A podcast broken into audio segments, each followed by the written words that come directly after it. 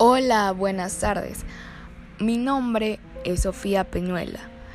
Estudio en Santa Juana de la Estonac y curso 9D. En este podcast voy a hablar sobre mi experiencia leyendo el diario de Ana Frank. Ana Frank fue una de las miles de víctimas del holocausto a mano de los nazis. En julio de 1942, Ana Frank tuvo que esconderse con su familia y cuatro personas más en la casa de atrás para evitar ser deportados a un campo de concentración. Este libro es realmente el diario de esta chica, donde plasma sus experiencias y sentimientos, ya que no tenía a quien contarle sus intimidades y decidió llamarlo Kitty. Ahora les voy a contar cómo me sentí leyéndolo. Lo primero que pensé es en cómo una chica de mi edad tuvo que sufrir tanto solo por tener una religión distinta, una creencia diferente. Tardé solo un día en leerlo y a veces olvidé completamente que era un diario y pensé más bien en que era un libro. Es realmente increíble cómo nos describe y se expresa ella misma. Sentí todo ese sufrimiento a través del papel y lo más duro es que al finalizarlo te das cuenta que todo ese dolor fue real.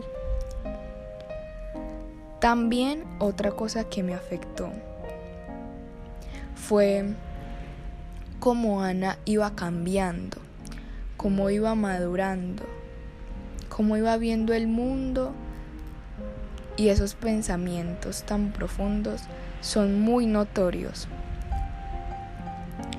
Lo que más me llamó la atención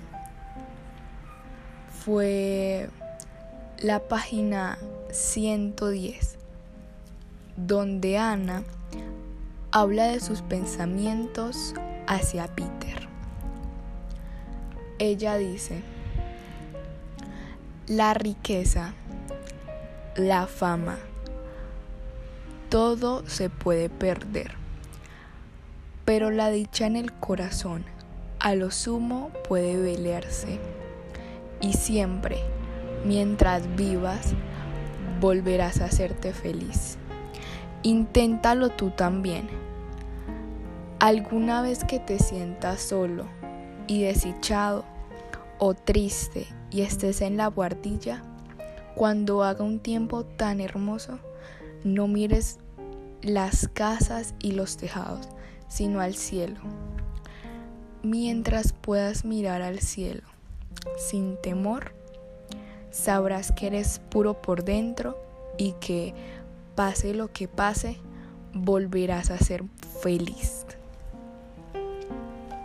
Muy buena reflexión.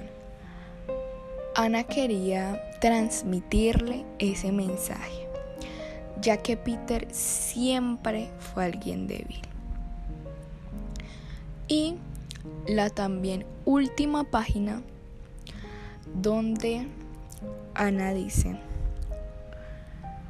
termino volviendo mi corazón con el lado malo hacia afuera y el bueno hacia adentro, buscando siempre la manera de ser como de verdad me gustaría ser y cómo podría ser si no hubiera otra gente en este mundo.